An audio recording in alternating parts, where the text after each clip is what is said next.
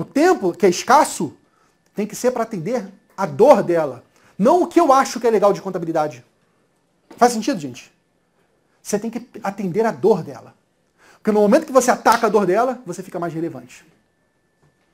Ok?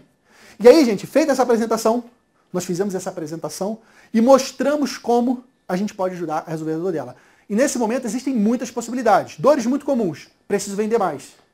O que, que eu faço quando o empresário fala que eu preciso vender mais? Tu mostra um campo de marketing para o empresário, ele fica tão impactado por aquilo, gente.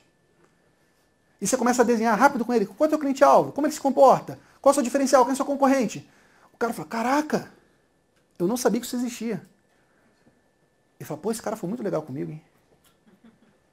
Eu falo, olha, eu posso, Marta, fazer com você uma reunião a cada três meses para acompanhar como está a evolução da sua empresa. Eu posso fazer uma reunião com o teu time de vendas para a gente fazer um canvas de marketing juntos. Dependendo da estratégia, nós fazemos muito isso, em cortesia. Eu faço até em cortesia isso para você. Eu quero te ajudar a crescer. E aí ela, porra, que legal, Pedro, hein?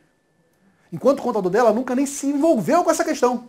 Nunca nem perguntou para ela o que era importante para ela. Percebe a diferença, gente, de postura? A contabilidade consultiva, gente, é a postura do contador em se envolver com as dores do cliente. E não mais só com a conformidade. Essa postura é transformadora. Então, estou para onde vender? Canvas de marketing.